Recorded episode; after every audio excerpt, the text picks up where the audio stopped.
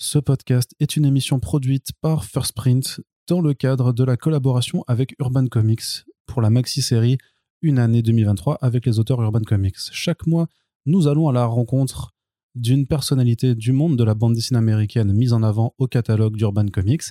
Et cet épisode est un épisode en fait bonus puisque nous aurons le plaisir de nous entretenir avec Daniel Warren Johnson. Cet auteur n'est pas inscrit dans le cadre un mois, un auteur d'Urban Comics pour 2023, mais vous le connaissez très certainement pour ses nombreuses prouesses graphiques, que ce soit en indépendance sur Murder Falcon, Extremity, Space Mullet, ou aussi en mainstream avec Beta Reveal et surtout chez DC Comics Wonder Woman Dead Earth. Plus récemment, en indépendant, il nous a livré Do a Power Bomb, lauréat d'un Eisner Award en 2023.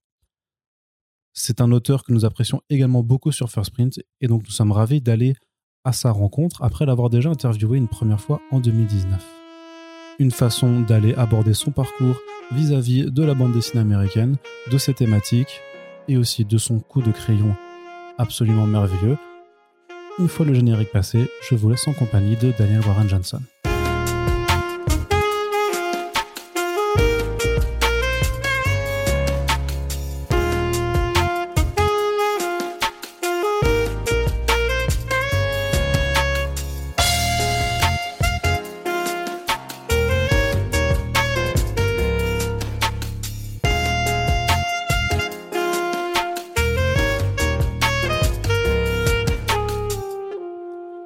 C'est vraiment trop cool de vous avoir avec nous, Daniel Warren Johnson. Merci de participer à ce podcast et euh, merci de nous accorder un petit peu de temps pour parler de votre travail.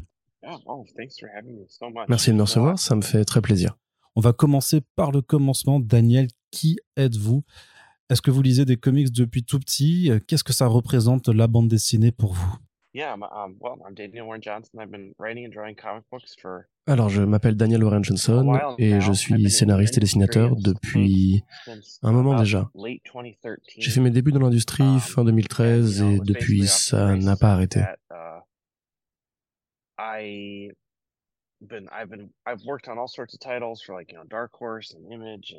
J'ai travaillé sur différents projets pour Dark Horse, Image Comics, Marvel et DC, et d'autres encore. Oh, Toutes ces expériences ont été fantastiques.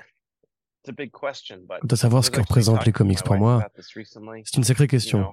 Uh, Mais j'en parlais justement à ma femme et je dirais que j'adore um, l'aspect démocratique des comics. Même sans le moindre budget, n'importe qui, avec du temps, du papier um, et de la volonté, peut mettre au monde une vision des idées. Ça m'émerveille uh, continuellement, tout comme de voir d'autres auteurs plus jeunes débarquer et s'épanouir à leur tour, et renouveler et perpétuer et célébrer l'héritage des géants qui m'ont uh, accompagné toute ma vie avec leurs histoires.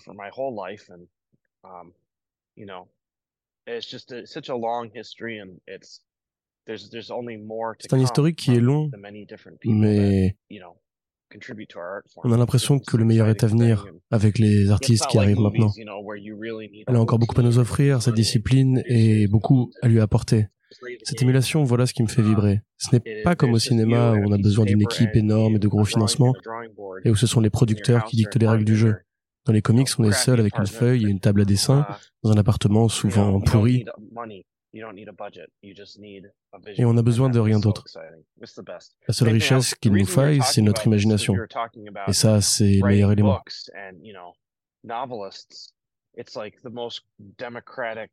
Et on pourrait dire que de cette façon-là, la chose la plus démocratique serait l'écriture de romans comme format, parce que tout le monde a les moyens d'écrire une histoire, enfin tout le monde. Il faut savoir lire et écrire, ce qui est déjà un privilège en soi, j'imagine. Mais en général, si on est capable de communiquer avec les autres, on est capable de coucher ses idées sur le papier. Et ça, c'est la liberté, cette capacité à laisser sa trace, c'est ce qui définit notre humanité. Et moi, à mon niveau, je laisse ma trace en faisant des comics. Bon, c'est un peu prétentieux, mais c'est ma réponse. Je trouve que c'est intéressant que vous souligniez cet aspect démocratique du comics parce que même, même si vous avez fait Space Mullet tout seul sur Internet, par la suite, vous avez bien travaillé avec un coloriste et un éditeur. Oui, c'est vrai.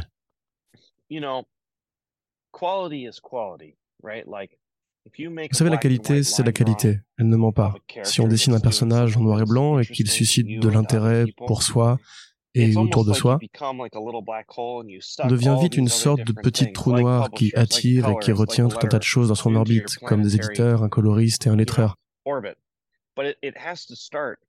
au sein de sa zone de gravitation. Mais à la base du phénomène, il n'y a que nous et notre dessin. Si la qualité est là, les gens qui ont le pouvoir de faire rayonner votre création ne peuvent pas l'ignorer. Ils vont chercher à en faire quelque chose. Parce que tout le monde veut de la qualité. Donc l'essentiel, c'est d'en produire. Attention, j'adore travailler avec mon coloriste Mike Spicer et mon lettreur, et avec tous les éditeurs que j'ai connus au uh, fil des années. Mais la vérité, c'est qu'à chaque fois, tout ça part de moi. Um, et ça continuera jusqu'au jour où je ne serai plus capable de dessiner. Est-ce que vous vous rappelez du moment où vous avez su que vous seriez auteur et dessinateur de comics? Je ne pense pas qu'il y ait eu un déclic unique, ça s'est fait en plusieurs étapes tout au long de ma vie. Um,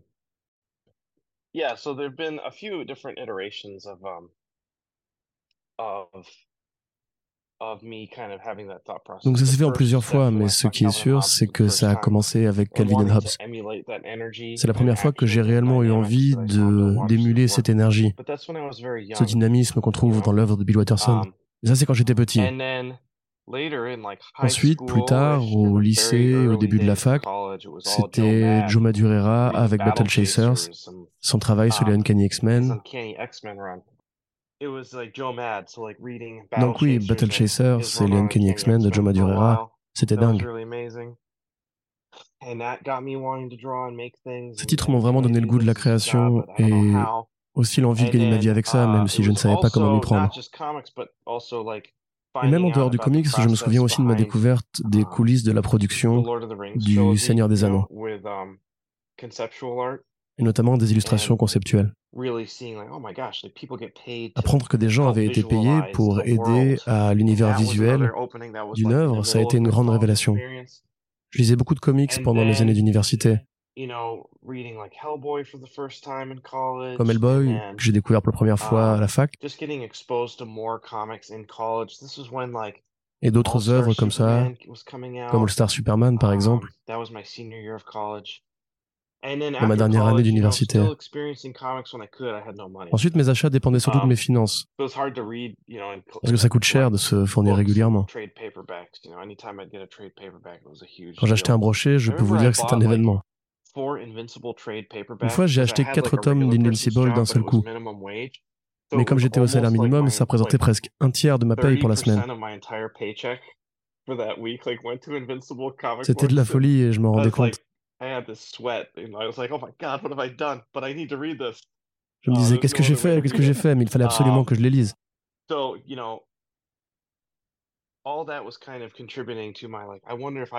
Finalement, le moment décisif, ça a été de découvrir les BPRD de James Harren, qui était ses débuts dans l'univers de Hellboy. Et son trait, son sens de la narration, qui m'ont convaincu de me lancer dans la création de Space Mullet.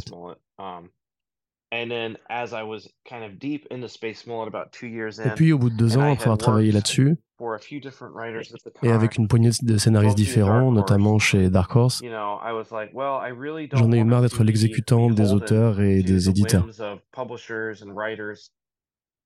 Parce que c'est toujours d'eux que partent les idées. Ils n'embauchent des dessinateurs que pour illustrer les histoires dans un second temps et jamais dans le sens inverse. C'est très rare qu'un projet soit lancé par un dessinateur qui recrute un scénariste pour l'écrire. Et même si ces collaborations pouvaient souvent bien se passer, une fois le boulot fini, je me retrouvais comme sans rame dans une coque de noix sur un océan déchaîné, uh, à attendre qu'un nouveau gros navire passe par là pour me déposer ailleurs. Uh, Ça ne uh, pouvait plus durer. Et j'aimais aussi écrire, ce n'était pas qu'une question de survie, mais aussi de plaisir.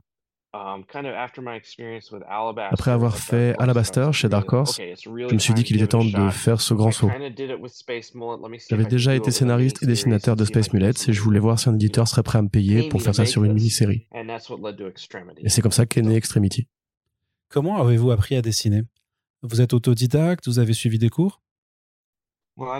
Je ne sais pas si vous avez l'équivalent en France, euh, l'école à la maison, ça vous parle? Euh, Oui, oui, ça existe aussi chez nous, ouais. Eh bien, c'est comme ça que s'est faite la première partie de mon éducation. Ce qui était assez étrange puisque j'ai grandi dans Massachusetts, un État plutôt à gauche qui croit beaucoup à l'éducation publique.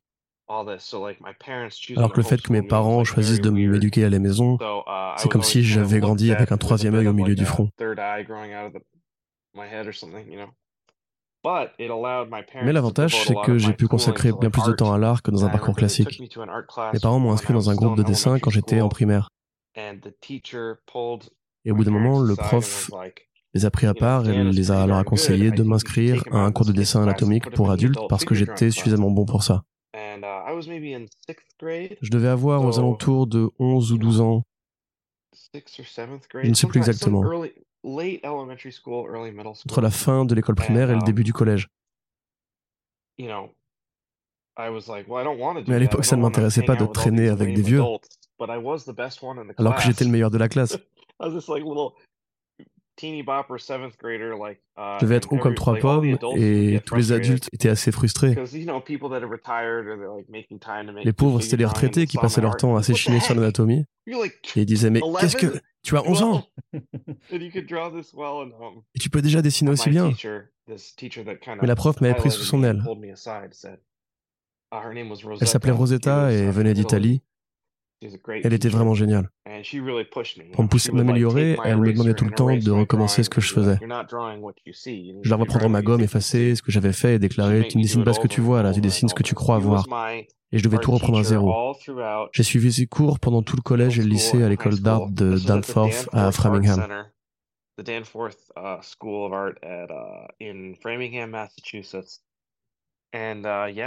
Et je veux bien avouer que sans elle, je n'en serais pas là aujourd'hui. Il faut maîtriser beaucoup de choses pour dessiner du comics, mais être à l'aise dans le dessin du corps humain, c'est une base essentielle à acquérir aussi tôt que possible. Um, Et je mesure la chance que j'ai eue d'avoir Rosetta pour me pousser dans cette direction. Uh, Uh, Elle a carrément changé ma vie. Ce qui pas toujours dans votre dessin, c'est à la fois la quantité de détails qu'on y trouve, la taille de vos cases, qui témoignent aussi de votre sens du spectacle. Ces proportions, ces angles, ce sont des choix délibérés. C'est quelque chose qui vous vient naturellement. D'un point de vue technique, comment arrivez-vous à ce résultat? Disons que je dessine ce que j'ai envie de voir. Um, Et c'est vrai que j'aime bien si je peux pousser le potentiomètre jusqu'à 10 ou jusqu'à 11. Le résultat de ce que vous voyez, cette espèce de courbe dynamique, c'est simplement moi qui essaye de pousser um, le truc plus loin, de ne pas hésiter.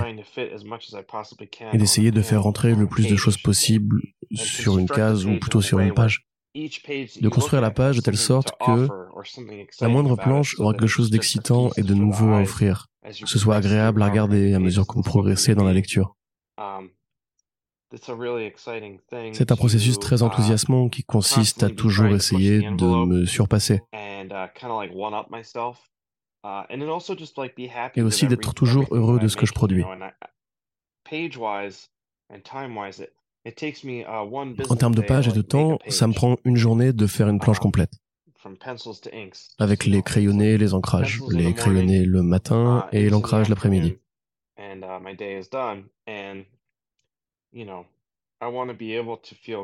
Ensuite, ma journée est finie et j'ai besoin de savoir que je suis content de ce que j'ai fait aujourd'hui pour essayer de me pousser le lendemain.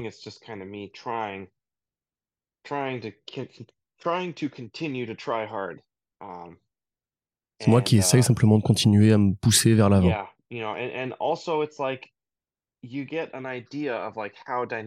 Certaines idées prennent visuellement forme um, d'elles-mêmes.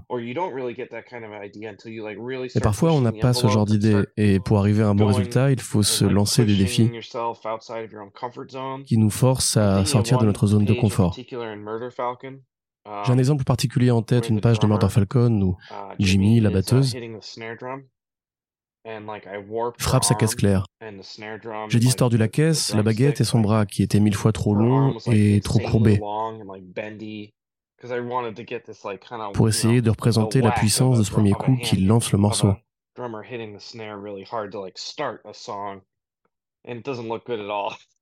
Mais ça ne marche pas du tout. Je n'aime pas le résultat, ça me rend malade.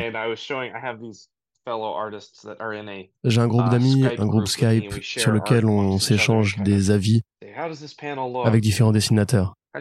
Je leur ai montré le résultat et ils m'ont dit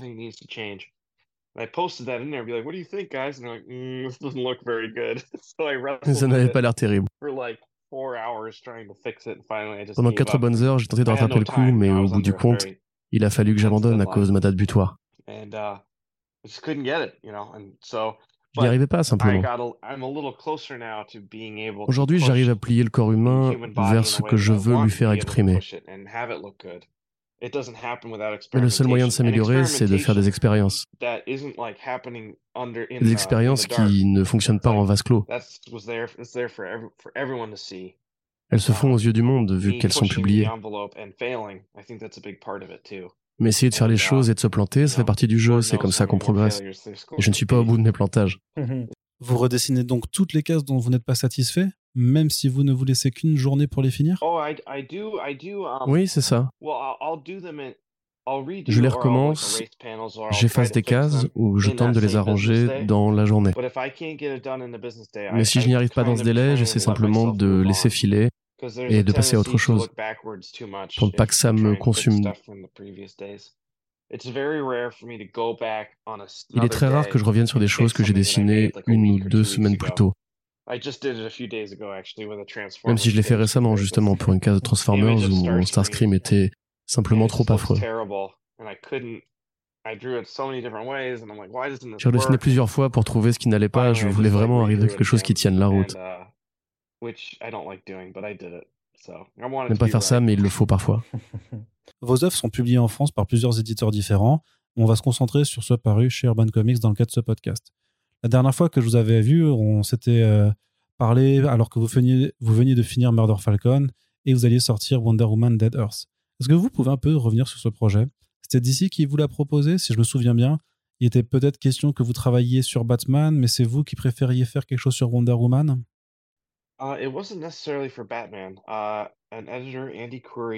Ce n'était pas forcément pour Batman, non. En fait, l'éditeur Andy Coury m'a contacté, enfin DC m'a contacté pour me proposer de faire un projet avec eux. Je leur ai dit que je voulais à la fois écrire et dessiner. Et ils m'ont dit que ça leur allait très bien. Parce que jusqu'ici, DC m'avait seulement proposé des projets où je ne serais que le dessinateur. Je leur ai dit de m'appeler le jour où ils accepteraient que j'écrive un scénario pour eux. Ils m'ont contacté et m'ont dit pitch-nous des trucs. Alors je leur ai pitché une version de Dial H for Hero qui aurait été interdite au moins de 18 ans. Ils n'ont pas été emballés. Toutes les idées que je leur soumettais concernaient des um, titres un peu obscurs et ils avaient l'air de vraiment vouloir vendre quelque chose. Alors ils m'ont demandé de choisir parmi leurs vedettes, Superman, Batman et Wonder Woman. Uh, J'ai pris quelques semaines pour y réfléchir et j'en suis arrivé à la conclusion que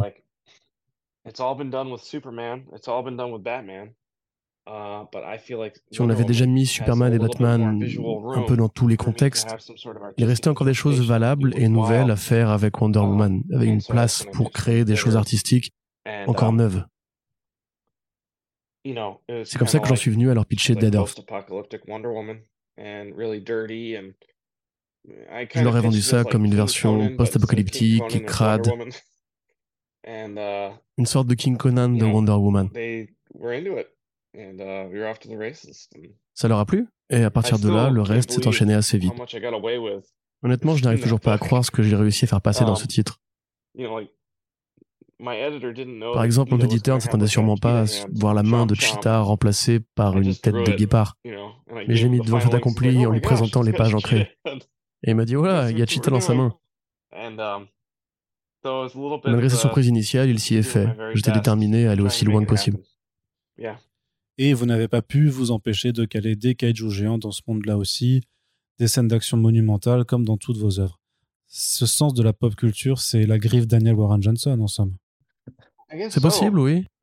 Mais je n'ai pas non plus envie de m'enfermer dans une case. Ceci étant, j'ai des goûts marqués, c'est sûr.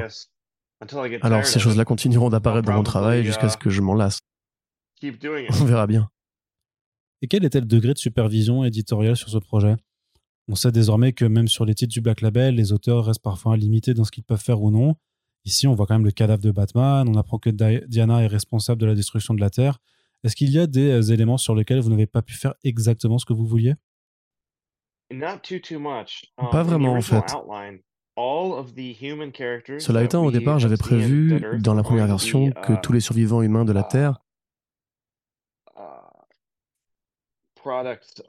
seraient des produits ou des descendants de la famille Wayne. Les enfants de Batman ou les très très petits enfants. Le décès a refusé parce que Batman Last Night on Earth fallait sortir et il voulait éviter toute interférence. C'était pas grave, c'était juste un point de détail. Um, ah, et puis ça aurait impliqué que Batman a eu des relations sexuelles, ce qui n'est pas tolérable chez DC. Oui, surtout que la bite de Batman était apparue dans le comics de Brian Azzarello, ça venait juste de se produire. Alors j'étais terrifié à l'idée que je fasse quoi que ce soit de sexuel. Une des premières consignes que j'ai eues, avant même d'avoir commencé à écrire, c'était pas de sexe et pas de nudité. Pourtant, je ne suis pas réputé pour ça, mais il ne voulait prendre aucun risque. Je n'avais rien écrit dans ce sens-là.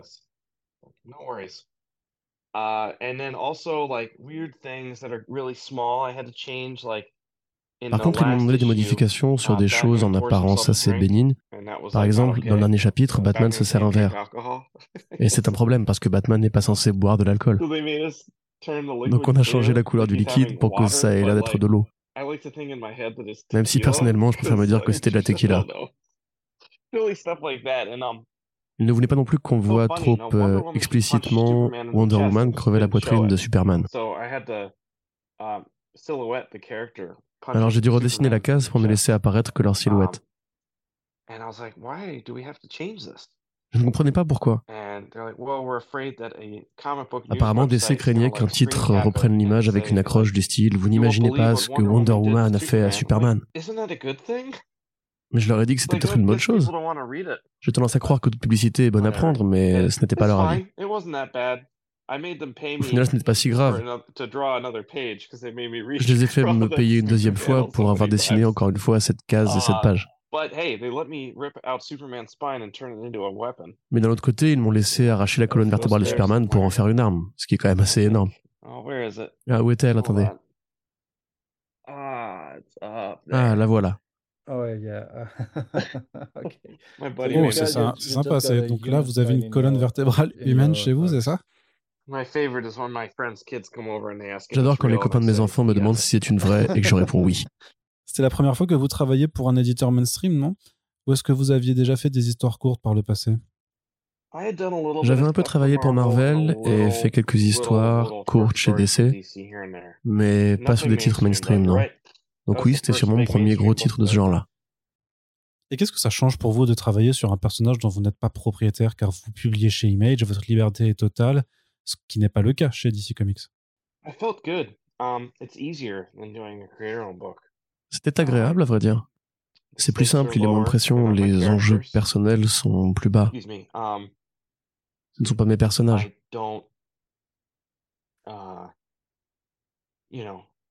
The toys are already made. En fait, c'est comme si quelqu'un avait déjà créé ces jouets et je n'ai qu'à piocher dans la boîte. Il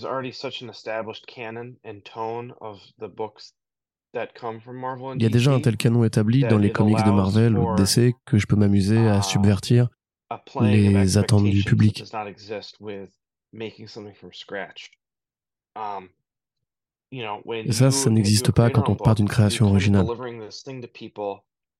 Vous faites votre propre comics, vous donnez aux gens quelque chose qu'ils doivent digérer, mais ils sont étrangers à ce nouvel univers. C'est comme si vous deviez leur apprendre à apprécier ce que vous avez fait. Alors que chez les super-héros, si vous faites un comics Wonder Woman, le public pense savoir à quoi s'attendre. Et j'aime m'amuser à taper dans la fourmilière et à renverser ces attentes, justement. Mais ça, on ne peut pas le faire en Creator World. C'est un autre genre d'animal, plus difficile à dompter. Uh, Et puis dans ce genre de cas de figure, l'éditorial fait qu'il existe certaines règles dont il faut tenir compte quand on s'autorise des changements. Des aspects des personnages qui doivent être conformes et cohérents. Et ça peut aider. En réalité, c'est plus facile de créer quelque chose dans un champ d'action plus restreint. Quand on est seul aux commandes, on peut facilement se laisser déborder parce qu'il n'y a pas de limite. On peut vite se retrouver à se demander ce qu'on doit mettre, ce qu'on doit enlever, jusqu'à finir par tourner en rond. Créer quelque chose d'original, c'est merveilleux, mais c'est très dur. La question du format n'est pas toujours évidente non plus. Il me semble qu'initialement, Murder Falcon devait être un peu plus long, mais que vous avez dû conclure plutôt que prévu, faute de vente suffisante ou pour vous consacrer à autre chose. On a le sentiment que chaque nouveau projet est un pari. Vous pariez sur l'accueil du public, sur sa fidélité pour les 4, les 6 prochains mois? L'un des points sur lesquels j'ai assez confiance, c'est que je sais que je peux parier sur moi-même. Um, Je pense que maintenant, j'ai sorti suffisamment de titres en indépendant, ou même chez DC, et Skybound avec les Transformers, pour que mon nom soit devenu un synonyme de qualité. Je crois qu'en le voyant sur la couverture, les gens savent qu'ils en auront pour leur argent.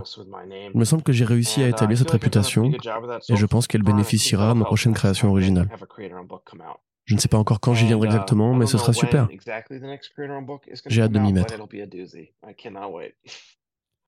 Après avoir été uniquement dessinateur sur The Ghost Fleet de Donny Cates, vous avez été scénariste et dessinateur sur vos propres titres, ainsi que sur Wonder Woman Dead Avec Jurassic League, vous avez pour la première fois écrit tout seul et laissé les crayons à quelqu'un d'autre. Qu'avez-vous pensé de cette expérience?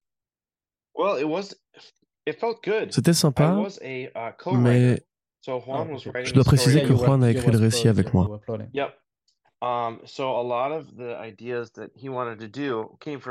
Le gros des idées sont de lui. Um, Il est à l'origine des personnages et des grandes lignes du titre. Moi, mon rôle a été de façonner sa vision afin de la partager avec le public. La transformer d'un concept à une histoire concrète avec un script. Ça m'a plu, j'ai apprécié l'expérience. Oh, C'est pas forcément évident parce qu'on est toujours à deux, pas d'accord sur tout. Mais on est arrivé à faire quelque chose de bien, je pense. Uh, Et Juan est un artiste incroyable, impossible de ne pas s'en rendre compte en lisant Jurassic League. Le concept de base, c'était vous, la, Justice League version dinosaure? Et non, c'était Juan. Juan a eu toutes les idées, euh, l'apparence des personnages de A à Z, et quand il a approché DC, comme il n'avait jamais été scénariste jusqu'alors, il tenait à ce que le projet trouve un co-scénariste, et il me proposait le rôle. D'accord, d'accord. Parce qu'on aurait facilement pu penser que vous seriez l'origine de cette histoire. Hein. Dès qu'on vend un pitch pareil, on se dit c'est signé Daniel Warren Johnson. Mais ça ne m'étonne pas. Parlons un peu de vos propres séries. Est-ce que vous commencez par trouver un sujet, créer un univers, par imaginer un personnage Comment ça se passe? D'où est parti Do a Powerbomb, par exemple? En général, je pars d'un concept, des sujets qui m'intéressent sur le moment, ou d'une émotion que je veux transmettre. Uh, Parfois, ça part simplement d'une approche graphique, de personnages que j'ai envie de dessiner, de gens que j'ai envie de dessiner, ce qui va ensuite finir par prendre la forme d'une histoire complète. Ou l'envie de trouver une histoire dans laquelle je pourrais intercaler ces personnages à un endroit où les mettre. Um, Mais il arrive aussi à l'inverse que j'ai déjà en tête une idée uh, de ce que vont être les personnages et la base d'une histoire, mais je ne sais pas encore à quoi les héros vont ressembler. Um, c'est plus rare, mais c'est ce qui est arrivé sur Duo Powerbomb. J'avais commencé à écrire le script avant de savoir à quoi ressembleraient Cobra Sun, Lona et les autres. Il a fallu que je trouve le design au dernier moment quand je me suis mis à dessiner concrètement.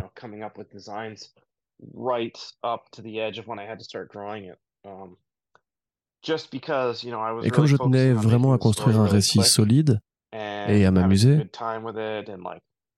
je suis passé plusieurs fois dessus. Je me suis beaucoup plus concentré sur l'écriture.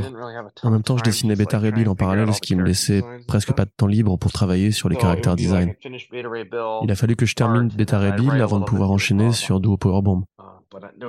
Je n'avais plus de temps libre à ce moment-là. Mais autour de juillet 2021,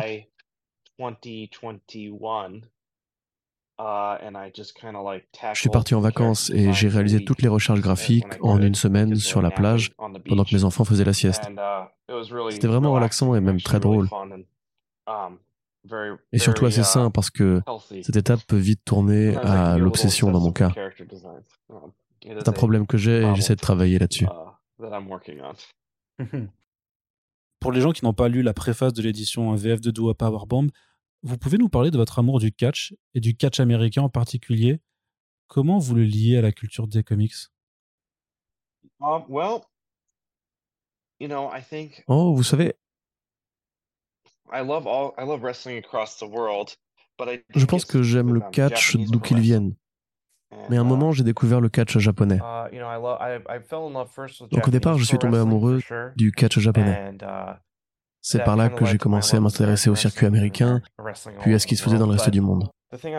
Et ce que j'aime dans le catch, c'est cette combination du divertissement par le sport, ou plutôt du spectacle dans un écran sportif, devrais-je dire, mélangé avec cette espèce d'exagération dramatique, de pousser le potentiomètre à 11 comme j'essaye de le faire à travers mes dessins. Les choses sont présentées dans un angle narratif.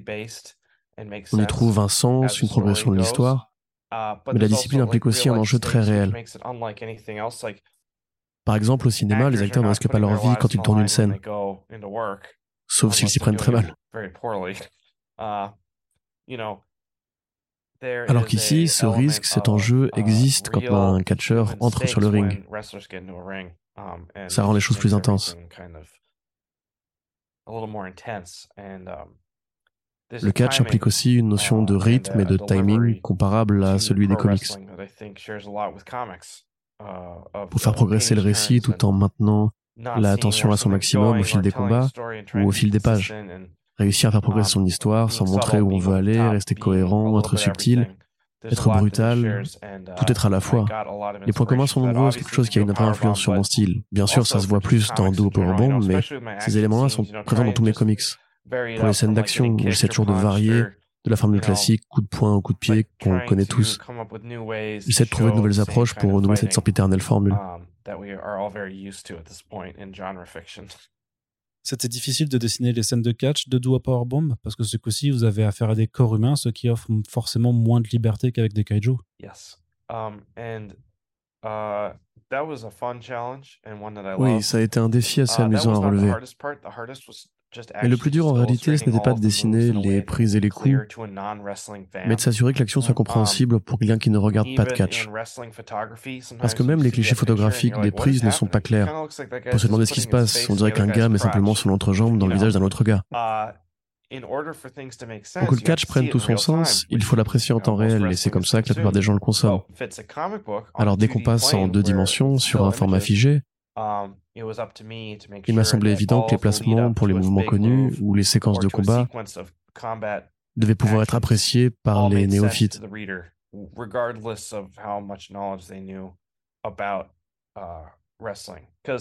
parce que si je présente une photo à un amateur, il pourra reconnaître certainement un mouvement, il identifiera un Tiger Driver ou autre. Mais moi, il faut que je sois capable de montrer ça à ma tante Marie-Rose et qu'elle puisse comprendre immédiatement ce qui se passe et d'apprécier la brutalité de chaque coup.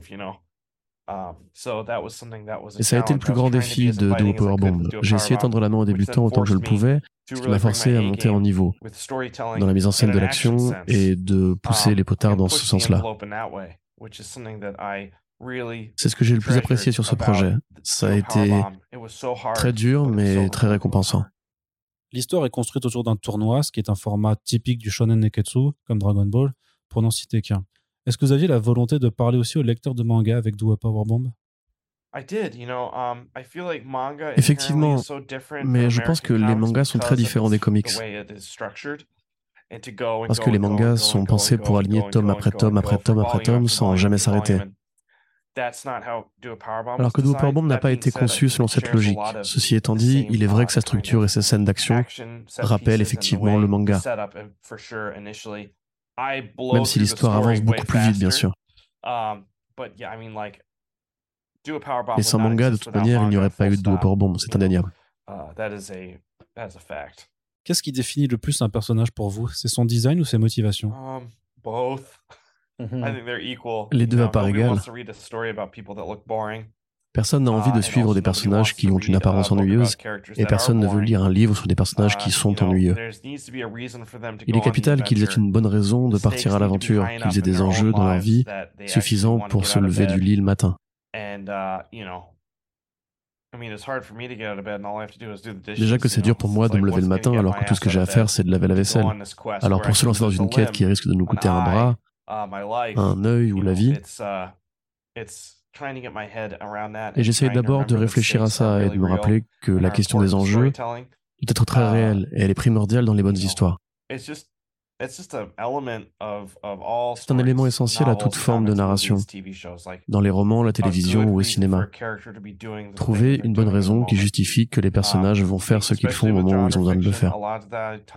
Souvent, cet élément est négligé dans la fiction. Les protagonistes se lancent dans l'action parce que c'est ce que font les héros sans plus de justification. C'est une histoire d'action, donc le héros va à l'action. Et à mon sens, c'est ce qui fait la différence entre une histoire qui nous affecte en profondeur et qui a un sens pour nous, qui a le potentiel de changer notre vie, et une histoire qui est juste euh, sympa sans plus. C'est à ça que j'aspire, je veux pousser le truc plus loin à tous les niveaux. Les héros de Murder Falcon se battent pour le salut de l'humanité, ceux de Do Powerbomb ont des objectifs bien plus personnels. Le récit aurait facilement pu se cantonner à un contexte ancré dans le réel, mais vous avez décidé d'y mêler du fantastique. Est-ce que c'était votre intention dès le départ ou est-ce que vous y êtes venu progressivement? Au départ, effectivement, j'avais dans l'idée de ne faire qu'une histoire de catch normale, mais plus j'y pensais, plus je me demandais quelle aurait été la différence avec ce qu'on voit à la télé. Ce qui n'a rien de mal en soi, bien sûr, mais j'aime les comics, le genre, et la fantasy, uh, les choses qui n'arrivent pas dans la vraie vie. J'aime l'idée de pouvoir intégrer ça dans mes histoires de la manière la plus organique possible. c'est aussi plus amusant à dessiner. Alors je me suis demandé comment uh, mêler ces deux éléments. Ce que je préfère dans le catch, est-ce que je préfère dans les comics, la science-fiction, la fantasy?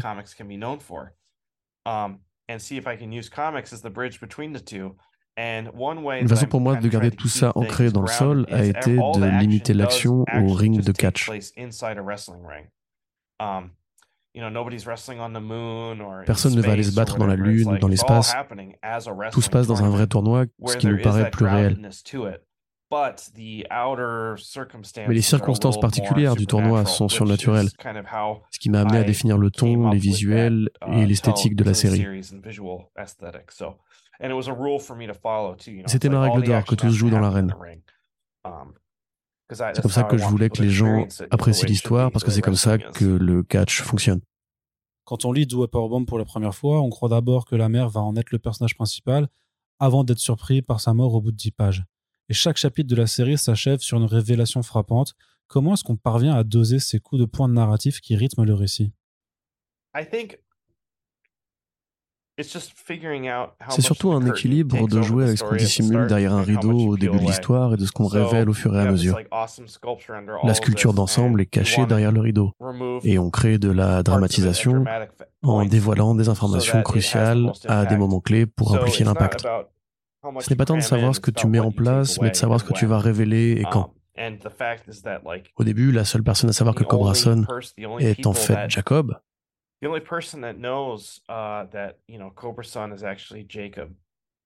Uh, mm-hmm. Le mari de US Steel Rose.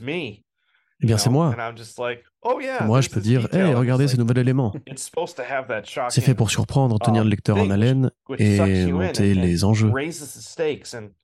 L'idée d'en révéler un peu plus à chaque fois, jusqu'à arriver au dernier numéro et se demander comment tout ça va bien pouvoir se résoudre. Comment tous ces éléments, tous ces enjeux vont trouver un écho dans la scène finale. Uh, C'était l'objectif. Ce n'est pas facile, uh, parfois je n'y arrive pas, mais je pense que sur Duo Powerbomb, je m'en suis plutôt bien sorti. Comment décririez-vous vos conclusions? La fin de Duo Powerbomb n'est pas très joyeuse, mais elle n'est pas non plus tragique. Je la trouve assez mélancolique, comme celle de Murder Falcon, où le personnage euh, meurt, mais on n'arrive pas forcément à être triste. Dès le départ, je savais que Yuan ne pourrait pas revenir d'entre les morts. Parce que dans la vie, ça ne marche pas comme ça. Même s'il y a ces éléments de fantastique, à la fin de la journée, ça reste une histoire sur le deuil. De faire face au deuil, d'essayer de continuer à vivre entouré des gens qui sont encore autour de vous après cet événement traumatisant. Et ça n'implique pas la possibilité de pouvoir vraiment ressusciter sa mère. Leur échec était donc nécessaire à l'histoire et il fallait juste que je décide comment je pouvais le présenter. Pour Murder Falcon, de la même façon, il ne s'agissait pas de guérir du cancer, mais de mourir d'une maladie que personne ne peut contrôler et de devoir vivre avec cette peur, d'avoir conscience de ce qui va se passer. J'essaie de rester fidèle au récit et mes personnages, ce qui finit par m'emmener vers ce genre de fin, et peu importe l'apparence que ça donne. Les choses sont ce qu'elles sont. Je ne réfléchis pas énormément.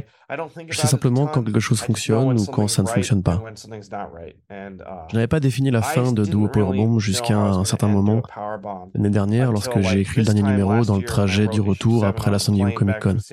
Et j'ai su immédiatement que j'avais ma fin. Si je vous ai posé la question, c'est parce que le cancer et le deuil sont des thèmes très puissants. Est-ce que votre objectif est de faire pleurer les gens, Daniel Warren Johnson? Parce qu'entre Murder Falcon et Do Upper Bomb, vous m'avez déjà fait pleurer deux fois. On a des comptes à régler, vous et moi. Hein. um, non, ce n'est pas mon objectif. Disons que je tente d'écrire des histoires qui me touchent moi. Uh, C'est le but lorsque je crée un comics. Uh, et si ça émeut aussi les lecteurs, c'est une uh, conséquence que j'accepte. Mais de manière plus large, j'ai envie de voir les récits de genre gagner en profondeur. J'adore les blasters de science-fiction, les miniguns, les hélicoptères, les explosions et les films d'action. Mais je veux le beurre et l'argent du beurre, si ça a un sens.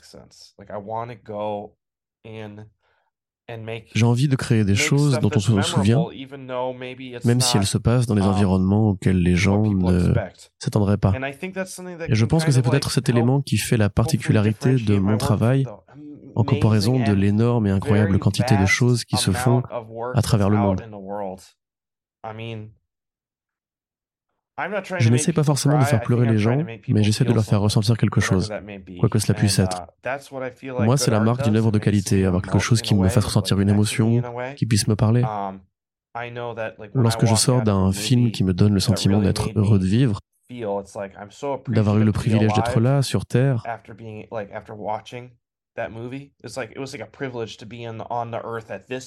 ce moment de l'histoire pour découvrir Les Fils de l'Homme ou Everything, Everywhere All At Once.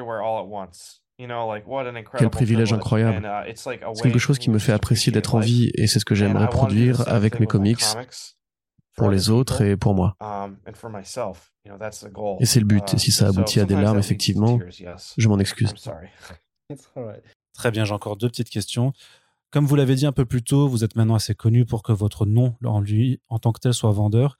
Alors pourquoi est-ce que vous continuez à produire ces mini-comics que vous cédez pratiquement gratuitement en convention Maintenant que vous êtes célèbre, techniquement, euh, on pourrait se dire que vous n'avez plus besoin de faire ça?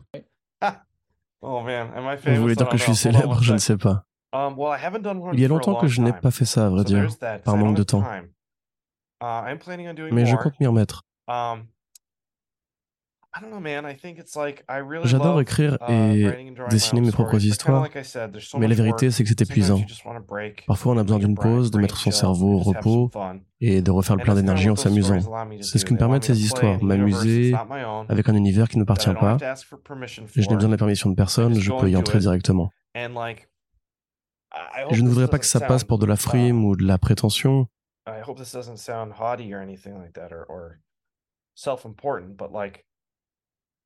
Mais je suis vachement doué pour dessiner et faire ce genre de trucs. Et c'est grisant de donner toute mon énergie sur quelque chose, d'en faire quelque chose d'incroyable, de tout déchirer. Uh, et ensuite de m'en aller après 12 pages. Et je ne suis même pas payé pour ça. Ça me paraît important de faire ça de temps en temps, juste par passion.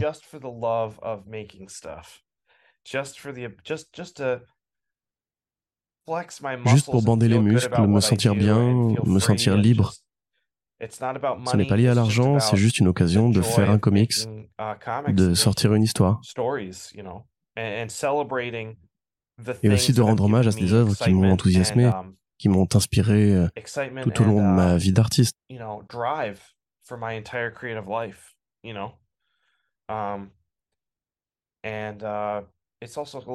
Et puis c'est quelque chose de très punk rock de ne pas recevoir d'argent et de lâcher ça pour rien. Um, C'est génial et c'est pour ça que je le fais. J'ai besoin de plus de temps libre pour Um, continuer. Et Et l'avantage, c'est que 12 pages, ça passe vite. Si un jour ou l'autre, un huissier me somme de retirer un mini-comics de la circulation, j'aurais juste perdu 12 jours de ma vie, ce n'est pas grand-chose. Et puis ce n'est pas encore arrivé, puisque si vous allez sur mon site, vous ne trouverez nulle part où acheter ces comics. Il y a des profiteurs qui les revendent à des prix exorbitants sur eBay, ce qui ne me plaît pas. Mais qu'est-ce qu'on y peut Il y a des gens qui les veulent, donc ça attire les escrocs, ça fait partie du jeu, tant pis. Uh, Moi, je ne les vends pas, donc faites ce que vous voulez.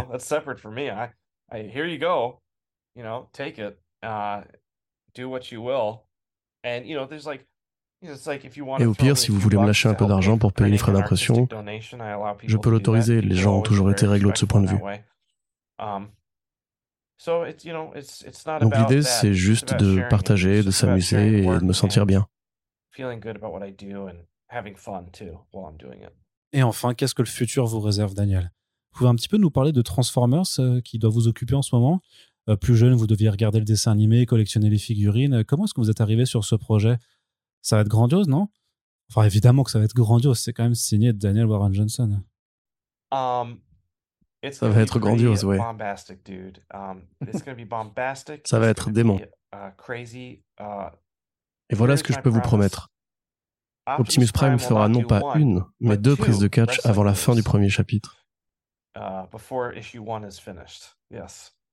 uh, J'ai hâte que les lecteurs découvrent ce que j'ai à offrir à l'univers de Transformers. Um, Je suis fan de la franchise depuis mon plus jeune âge. Um, Et comme je vous le disais, j'avais besoin de faire une pause dans les créations originales. J'ai mis tout mon cœur, mon corps et mon âme. J'ai donné 100% et même 110% à Drew Powerbomb. Um, Et même si je crois que ça se voit, ensuite j'étais rincé et il fallait que je recharge mes batteries. C'est ce que je suis en train de faire avec Transformers. C'est une occasion de prendre du bon temps avec moins de pression et aussi, très honnêtement, d'apprendre à dessiner des choses auxquelles je ne suis pas habitué. Il y a beaucoup d'espace vide dans ces pages parce que les Transformers sont très cubiques. Ils génèrent plus d'espace négatif j'avais envie d'ajouter des détails pour les remplir. Mais c'est bien parce que ça me pousse à approcher mon travail d'une manière différente, ce qui veut dire que je deviens un artiste plus complet et atteindre un nouveau stade dans ma compréhension du dessin et de l'ancrage. Pour l'instant, je suis très fier de ce que j'ai produit et je suis impatient que les gens puissent découvrir ce titre euh, au mois d'octobre.